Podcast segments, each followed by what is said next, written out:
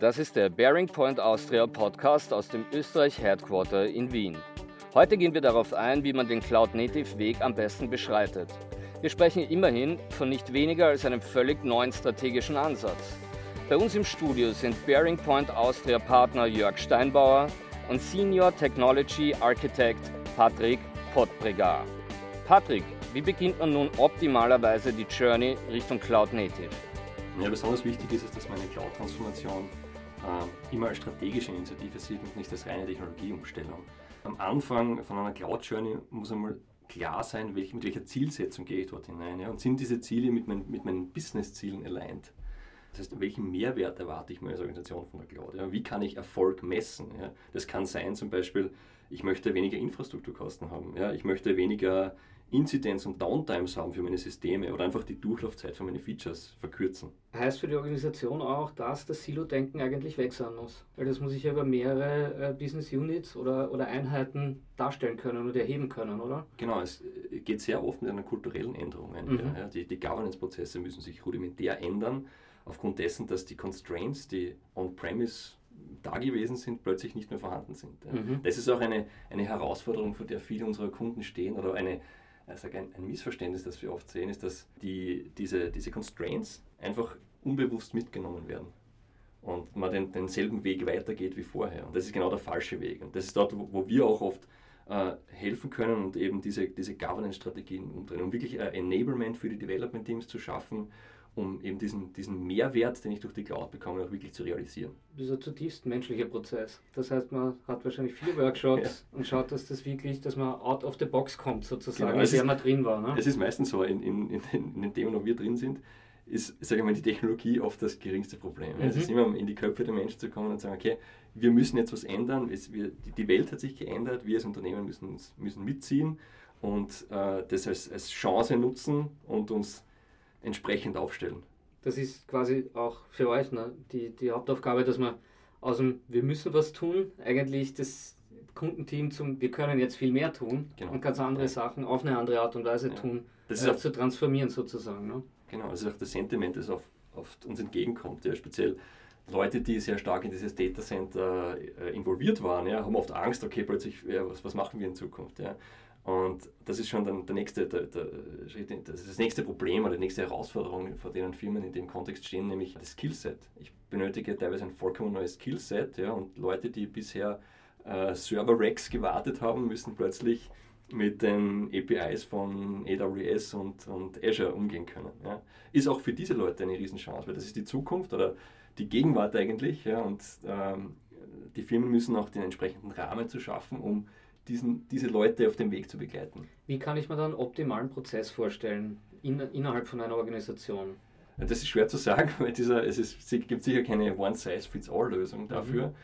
Etwas, das, mit dem die Firmen kämpfen, meistens ist äh, der, der Governance-Prozess, weil sich der plötzlich dadurch durch die Freiheiten, die Flexibilitäten, die ich in der Cloud habe, ähm, stehe ich vor diesem with great power comes great äh, responsibility Problem, weil ich kann das als, als Technologie Candy Store sehen, ja, mhm. das im Positiven formuliert und kann plötzlich 100.000 neue Dinge ausprobieren. Ja, das Ganze muss aber natürlich äh, irgendwie konsolidiert oder äh, konsolidiert werden oder einen gewissen Compliance-Rahmen erfüllen. Ja. Das heißt, bei aller Agilität äh, braucht es einen guten Plan, ja, an dem genau, man ja. auch festhält. Ne? Und vor allem die Gratwanderung zwischen, zwischen Innovation und Compliance. Das ist dieser, mhm. dass man diesen Sweet Spot findet zwischen, okay, ich, ich, ich nutze wirklich die Vorteile, die Flexibilität und bleibe trotzdem im, im äh, rechtlichen und im, im, Security- und Compliance-Rahmen. Mhm.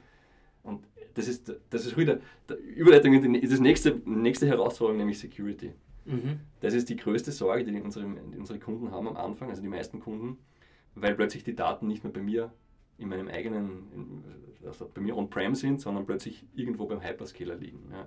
Auch hier bieten die Cloud-Provider teilweise wesentlich bessere Lösungen an, als sie on-prem möglich wären. Ich habe dort, ich habe sogar die Möglichkeit, meine Daten in der Cloud abzulegen, äh, ohne dass selbst der, Hyper, also der Hyperscaler selbst Zugriff hat auf diese Daten über äh, Key Management. Mhm. Und auch hier muss das Bewusstsein geschaffen, äh, geschaffen werden, dass die Leute teilweise in ihrem aktuellen Zustand on-prem gar nicht möglich wären, diese, diese, diesen Grad an Sicherheit zu liefern, den die Cloud-Provider liefern können. Natürlich, auch hier müssen wieder, speziell in, in stark reglementierten äh, Branchen, müssen die entsprechenden äh, Gegebenheiten natürlich vorhanden sein oder geschaffen werden. Ja. Super spannend und sehr viele Aspekte, die da beachtet werden müssen. Human Factor, äh, Financial-Überlegungen und auch Security-Überlegungen natürlich. Und alles greift ineinander, wenn ich es richtig verstehe. Genau, das ist die Challenge. Könnt ihr uns vielleicht noch ein paar konkrete Use Cases nennen? Sehr gerne. Wir haben einmal drei Beispiele aus ganz unterschiedlichen Background und Kontext mitgebracht, anhand dem wir eigentlich erklären wollen, was sind die Herausforderungen, was sind die Herangehensweisen, die Motivationen und was passiert. Das erste, was wir mitgenommen haben, ist ein ganz ein großes Projekt, ein großes Transformationsprojekt rund um SAP. Eine klassische SAP-Transformation von der On-Premise-Lösung auf die S4-Lösung in die Cloud. Mehr oder weniger ja gezwungenermaßen die ganzen SAP-Installationen, die großen SAP-Nutzer müssen in die Cloud gehen. Der Kunde ist sehr früh weitergegangen und hat gesagt, ich will diese Migration in die Cloud zu mehr nutzen, als jetzt nur SAP von A nach B zu heben, also so eine klassische Brownfield-Migration zu machen, sondern sich überlegen, was für einen Mehrwert habe ich, wie muss ich meine Organisation ändern. Und das bedeutet auch, dass das ein Projekt ist, wo all diese verschiedenen Aspekte, die wir früher angesprochen haben, die organisatorischen, die technischen, die äh, Governance-Themen, einfach alle berücksichtigt werden müssen. Sehr, sehr spannend bei dem Projekt ist, dass hier die klare Strategie ist Clean Core, das heißt, SAP soll genau die Funktionen beinhalten, die in SAP gut abgedeckt sind, die die SAP Core-Funktionen sind, die in SAP sozusagen gut Platz haben. Alles, was nicht in SAP gut aufgehoben ist, beziehungsweise eine Verbiegung des Cores bedeuten würde mhm. und damit die Upgradebarkeit gefährden würde, werden außerhalb von SAP in einer Cloud-Umgebung entwickelt.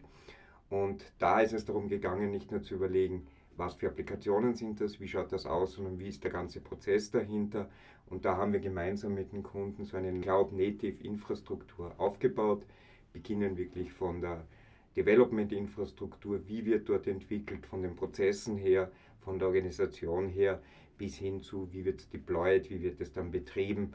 Ähm, das ist ein Thema, das jetzt gerade mittendrin ist und wo jetzt gerade die ersten Applikationen in dieser Cloud-Umgebung, nennt sich Digital Factory umgesetzt werden und Schritt für Schritt Applikationen in dieses System parallel mit der S4-Migration migriert werden. Das heißt, ein riesiges Feld. Sehr, sehr spannendes Feld für uns ist auch nicht ein Kunde. Wir haben schon mehrere Kunden in dem Kontext beraten, weil viele Kunden auf dieser Migration zu S4 sagen, SAP nutze ich für das, wofür SAP wirklich gut ist, was SAP im Core kann. Klassischen, sage ich einmal, Funktionen von SAP, von ERP-Themen, Logistik-Themen, mhm. Supply Chain-Themen, sehr kundenspezifische Applikationen, irgendwelche Schnittstellen nach außen, die ich speziell betreuen will. Da habe ich auch mehr Flexibilität, da kann ich die gesamte Palette an Technologien nutzen.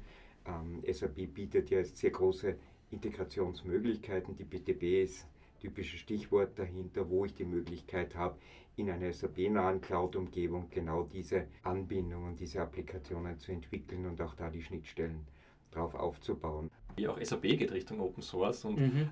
speziell in diesem Projekt sieht man eben, dass auch das Feature-Set, das den Leuten plötzlich zur Verfügung steht, ist wesentlich größer, weil ich kann natürlich SAP weiterhin verwenden für die Themen und oft ist es auch die beste Lösung, aber mir steht eine Welt offen an, an neuen Capabilities und auch, auch einer ganz anderen Skalierbarkeit, auch in, in, in puncto Kosten, wenn ich zusätzliche Services in der Cloud nutze, also in, bei den klassischen Hyperscalern wie GCP, Azure und AWS. Das zweite Beispiel, was wir mitgebracht haben, ist ein klassisches Unternehmen, ich würde es als Startup bezeichnen, ist zwar ein Startup, das sich aus einem großen Unternehmen heraus entwickelt hat. Aber es ist eigentlich ein Unternehmen, was man klassisch sagen kann, in der Cloud geboren. Das heißt, von Beginn an Cloud Native, das heißt, dort kommt ja auch Cloud Native her, das kommt ja von den ganzen in den Cloud geborenen Herstellern oder Tools, sprich Spotify, Airbnb, Netflix, ja, Netflix was auch immer. Also die kommen daher, die haben auch begonnen von Anfang an Cloud Native ihre Applikationen zu bauen. Das heißt, beginnen von der Softwarearchitektur, der ganzen Methodik, der ganzen Pipeline. Und da haben wir genau mit dem Kunden gemeinsam die Methodiken eingeführt, das Ganze gemacht und auch umgesetzt. Das ist das, was uns ja auch auszeichnet, dass wir es nicht nur den Design machen oder am Papier machen, sondern haben wir den Kunden begleitet, auch entwickelt in der Umgebung. Und da auf dem ist wirklich ein sehr, sehr spannendes Produkt entwickelt worden. Und ich glaube, die Vorteile durch die Cloud Native sehr, sehr schnell sichtbar geworden und zu überlegen, jetzt auch in den Mutterunternehmen ähm, Teile von dem Paradigma zu übernehmen und auch dort mit Applikationen in die Cloud zu gehen und haben dort Erfahrungen gesammelt. Vielleicht magst du ergänzen, weil es einer der Projekte, die dich sehr beschäftigt genau, hat in den ja, also letzten Jahren. Was, was dort eben sehr speziell war, ist, dass wir relativ ungehindert wirklich von Anfang an dieses, dieses Architekturparadigma anwenden konnten. Ja. Und mhm. wir eben auch dort sowohl in der, in der Organisation selbst, das im Sinne von Governance und wie die Leute miteinander arbeiten, Prozessdenken, dass das vollkommen anders funktioniert hat als, als mit, den, mit den Constraints on-prem. Und dort wurden auf, aufgrund der fehlenden Constraints haben, hat man einfach die, die Vorteile viel besser äh, sehen können. Und wie Jörg schon gesagt hat, das sind auch jetzt Themen, die auf vom Mutterkonzern übernommen werden. Also man hat das quasi als, als Experiment oder es ist mhm.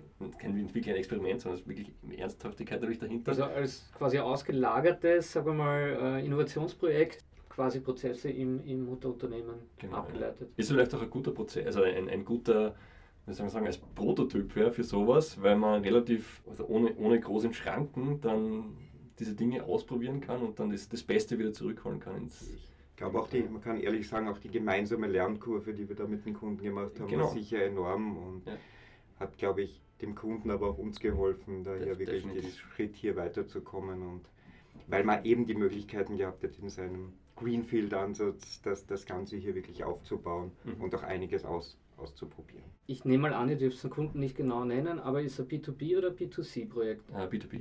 Ah, spannend. Ja. Ja. Das heißt auch B2B-Plattformen prädestiniert, um ab in die Cloud zu gehen. Definitiv, es wird immer mehr als, als SaaS-Lösung angeboten, mhm. also Software as a Service. Und B2B-Use-Cases sind dort genauso zu Hause wie B2C. Also wir haben typischerweise mehr mit B2C zu tun, ja, weil wir große Konzerne Das passiert auch schneller, oder? Also mein Eindruck ist, dass B2C schneller mal in Angriff genommen wird als B2B. Ja, B2C ist, glaube ich, einfacher dahingehend, dass man, dass, dass man auf den Need vom Kunden viel, viel direkter spürt. Also mhm. wenn ich, wenn ich gegen, für Endkunden etwas entwickle, dann ist es immer ein bisschen ein, ein, ein Raten, okay, was, was braucht er? Und bei B2C ist es oft wirklich, okay, ich, ich habe den konkreten Need von meinem Kunden und ich setze den jetzt mhm. so. Ja. Zumindest ist das mein Verständnis davon. Aber, oder die Anforderungen B2C sind dann weniger komplex meistens, oder? Also bei B2B hast du ein ganzes Potpourri an, an Bedürfnissen, die du die, früher oder später decken musst. Ich glaube, dass das Wichtige ist, dass bei B2C-Use-Cases handelt der Kunde rationaler als bei B2C-Use-Cases. Mhm. Cases. Und das macht das Design natürlich einfacher, weil ich weniger den Launen von einem, von einem Endbenutzer ausgesetzt bin, als dem rationalen, äh, kostenfokussierten Denken eines, äh, einer, einer, anderen Organisation. Mhm. Und ihr habt noch einen dritten Case mitgebracht? Ja, den dritten Case, das ist ein sehr bekannter österreichischer Retailer äh, oder ein, ein Produzent eigentlich im, im Retail-Markt. Und da begleiten wir den in seiner Trusted Advisor-Rolle wirklich bei dem Aufbau ihrer Datenplattform in der Cloud. Also die überlegen, wie gehe ich meine Datenarchitektur, meine Datenmanagement, letztendlich auch mit dem Ziel Data Analytics in der Cloud ähm, im großen Stil zu nutzen. Wie gehe ich damit um? Auf welche Cloud-Plattform gehe ich? Ähm, wie schaut meine Architektur dahinter aus? Wie schaut mein Data-Katalog dahinter aus? Und da sind wir gerade mittendrin, den Kunden dazu begleiten bei der Auswahl. Ist ein sehr reifes Unternehmen, Deswegen sind wir auch sehr stolz, dass wir gewählt worden sind, hier zusätzlich zu beraten und diese Außensicht hineinzubringen, wo wir auch unsere Rolle sehen, dass wir auch in reifen Unternehmen einfach diese Outside-In-Sicht in Unternehmen einbringen können. Weil wir haben mittlerweile sehr, sehr viel gesehen in dem Umfeld, sehr, sehr große Unternehmen unterschiedlichen Reifegrades. Und deswegen unterstützen wir den Kunden hier und hoffen, dass wir ihn auch weiter bei der Aufbau dieser Datenplattform begleiten können mit allen arbeiten wir jetzt schon Zeit zusammen. Das heißt, wir können das nicht alles ganz falsch machen, sage ich jetzt einmal. Und, und wir gehen einfach gemeinsam mit dem Kunden auf so eine Reise und das ist auch unser Ansatz. Das muss man ja auch machen. Oder? Man lernt ja auch mit jedem, mit jedem mhm. Kunden. Ja. Die, nachdem sich das so schnell weiter bewegt, ist es auch für uns immer ein, ein Abenteuer, sage ich mal, im, im, positiven Sinne. Wir, wir haben ja auch typischerweise Engagements, die über teilweise Jahre gehen. Ja. Also wir, wir wachsen mit den Kunden. Dann wagen wir zum Schluss noch einen Blick in die Zukunft. Was glaubt ihr, was seht ihr, was habt ihr erfahren, welche Trends im Cloud-Native-Bereich sich gerade herausentwickeln und wo am meisten Nachfrage besteht sozusagen? Ein Thema, was für uns selbst überraschend war, dass das auf der Liste ganz, ganz oben steht für viele, ist das Thema Kostenmanagement oder dieses Stichwort FinOps, was ähm, neues Trendwort darüber steht. Da geht es darum, die Kostenkontrolle als größte Herausforderung in dieser Cloud-Umgebung für Unternehmen zu sehen. Das heißt, durch diese Möglichkeiten, die Einsatzmöglichkeiten, die Kleinteiligkeit, wird es aber auch immer wichtiger, die Kosten zu kontrollieren, die mit der Anwendung von Cloud-Applikationen verbunden ist, die mit einer sehr flexiblen Nutzung vielleicht von sehr vielen verschiedenen Applikationen und Tools verbunden ist. Und da ist dieses Thema Governance, Cost Governance drüber, hier Reporting drüber zu haben, ein ganz entscheidendes Thema. Hängt vielleicht auch damit zusammen, dass die Unternehmen gerade in der jetzigen wirtschaftlichen Lage hier mehr auf den Kostendruck sehen. Und was uns ja. wirklich überrascht hat, dass das sogar das Thema Security überholt hat in den Trends, die man so 2023 auch auf Konferenzen oder in, in Diskussionen sieht. Und das war etwas, was uns wirklich auch überrascht hat. Und wir sehen auch, dass da immer mehr Firmen oder auch Toolhersteller gibt, die sich aus diesem Governance-Thema, aus diesem Thema, speziell diesem Thema Cost Controlling annehmen. Und ich glaube, das ist auch ein Thema, wo wir unseren Kunden in Zukunft einen Mehrwert bieten können, wenn wir da einsteigen über dieses Thema. War das die letzten Jahre anders? Waren da die Kosten nicht so im Fokus? Ich glaube, dass die Kosten gerade in diesen Cloud-Umgebungen nicht so die Rolle gespielt haben, weil in den letzten Jahren einfach die Verbreitung und die Anwendungsfälle und der Weg in die Cloud immer mehr geworden ist und damit auch der Kostenfaktor ein größerer mhm. geworden mhm. ist. Es waren immer die Kosten in der Cloud, was jetzt Infrastruktur und Infrastrukturnutzung war. Es war aber relativ leicht planbar. Jetzt werden Anwendungen schnell entwickelt, wird das genutzt, wird hier, da vielleicht brauche ich zusätzliche Kapazitäten und das ist so dynamisch, dass das jetzt schwerer planbar ist oder nicht mehr so langfristig planbar und rechenbar ist. Deswegen ist das wirklich wichtig, da in Echtzeit oder nahe von Echt, äh, Realtime hier die Kontrolle zu behalten. Es gibt sogar den, diesen Effekt äh, von Repatriation, nennt man das, dass sehr, sehr große Unternehmen mittlerweile teilweise Workloads wieder zurück in ihre eigenen Datacenter nehmen, aufgrund der Kosten, die für sie entstehen, einfach weil irgendwann gibt es diminishing returns. Ja, wir sprechen natürlich von Firmen wie Netflix oder, oder mhm. Leute, die wirklich auch Datacenter betreiben können und das als ihren Mehrwert sehen. Ja. Zweite Thema, was wir sehen, sehr unterschiedlich, aber das Thema ist Multicloud. Das heißt, die Unternehmen setzen nicht allein auf eine Cloud. Das hat zwei Aspekte, was wir von den Kunden mitbekommen haben in den Diskussionen. Das eine ist die Abhängigkeit von einem Cloud-Provider zu haben, letztendlich eine gewisse Flexibilität haben. Jeder Cloud-Provider hat vielleicht andere Möglichkeiten und andere Rahmenbedingungen, auch, auch kontraktuelle Rahmenbedingungen, auch Compliance-Rahmenbedingungen. Das zweite Thema ist auch, wenn ich Richtung Applikationen gehe, Richtung Anwendungen gehe, zum Beispiel Richtung Data Warehouse und Analytics-Anwendungen, dann haben gewisse Cloud-Provider vielleicht Vorteile in der einen oder anderen Anwendung. Und da ist es so, dass der Kunde sich diese Offenheit nehmen möchte. Ein Beispiel dafür ist zum Beispiel ein Data Warehouse, mache ich auf der Google Cloud und wenn es dann aber um das Analytics, Visual Analytics geht, dann gehe ich Richtung Power BI und damit Richtung Azure. Und damit kann ich the best of breed aus unterschiedlichen Cloud-Welten verbinden und habe damit den Business-Vorteil muss natürlich immer wieder auf die Komplexität und die Kostenseite achten. Aber es ist trotzdem ein Trend, den wir sehen, ist vielleicht sogar ein bisschen kontradikt zu dem ersten Trend, aber dass ich trotzdem schaue, mehrere Cloud-Plattformen zu setzen und damit auch eine Möglichkeit zu haben, wahrscheinlich meine Kosten von A nach B besser, mhm. besser das, das managen. befeuert sogar diesen ersten Trend aufgrund dessen, dass die Komplexität in der Cost Control und in der Cost Optimization einfach steigt durch mhm. diesen Trend. Ähm, ein, ein, weiterer Trend, den wir sehen, auch in den Offerings von den, von den großen Hyperscalern ist das sogenannte Thema Cloud at the Edge. Das ist eine spezielle Form von Hybrid Cloud, wo man einfach Workloads und Applikationen von einem zentralisierten Deployment hin zu, der, zu diesen Rand, zu den Außengrenzen des Netzwerks bewegt. Das kann bedeuten, ich habe äh, im Retail-Bereich zum Beispiel meine einzelnen Points of Sales, wo meine Applikationen laufen müssen, aufgrund dessen, dass sie einfach gegenüber Downtimes, also Netzwerkausfällen und so weiter, abgesichert sein müssen, weil der Kunde möchte weiter bezahlen, auch wenn die Verbindung zur Cloud gekappt ist. Ja. Das ist auch immer ein, ein Thema, das bei den Kunden kritische Fragen aufwirft, ja, was passiert ist, wenn, mhm. wenn ich jetzt wenn ein Netzwerk-Outage ist oder so, weil, weil wenn, keine Ahnung, mein, mein lokaler Provider plötzlich down ist, sind alle meine Systeme down. Das löst das. Wir arbeiten teilweise auch für, für Unternehmen, die in sehr kritischen Infrastrukturbereichen zu Hause sind, Electricity Provider. Und bei denen ist es enorm wichtig, dass Infrastruktur auch ohne der Cloud, also ohne der, der, der Public Cloud funktionieren kann. Sie wollen aber doch das Beste aus beiden Welten. Einerseits mhm. die Reliability, die sie durch ihre On-Prem-Systeme haben, im Sinne Netzwerk, ja, mhm. und auf der anderen Seite aber den Komfort der Cloud. Und das lässt sich über, diese, äh, über dieses Paradigma lösen. Klingt wahnsinnig kompliziert. Oder sind die Architekturen gar nicht so viel komplexer? Doch, also es, es, es ist ein, ein, Komplexitätsfaktor drinnen, ja, der, der schwindet bis zu einem gewissen Grad aufgrund dessen, dass die Clouds eben jetzt spezielle Lösungen dafür anbieten. Mhm. Es ist zum Beispiel so, dass Google hat vor, vor kurzem ein Offering äh, präsentiert, wo sie dir die Hardware liefern für, deine, für deine, diese Außen, Außenposten sozusagen. Okay. Ja und zumindest diese Komplexität dadurch wegfällt. Mhm. Natürlich muss ich weiterhin darauf achten, dass meine Applikationen so gebaut sind, dass das geht. Und da, da, darin liegt die Schwierigkeit, mhm. ja, weil mhm. ich darf in dem Fall nicht 100% davon abhängig sein, dass ich online bin. Das, das, das letzte, letzten Trend, der, der ist wenig überraschend, ja, ist das ganze Thema Artificial Intelligence. Ja, ist in mhm. aller Munde. Ja. Und natürlich ist enormer Hype dabei momentan, ja, ganz sicher. Ja.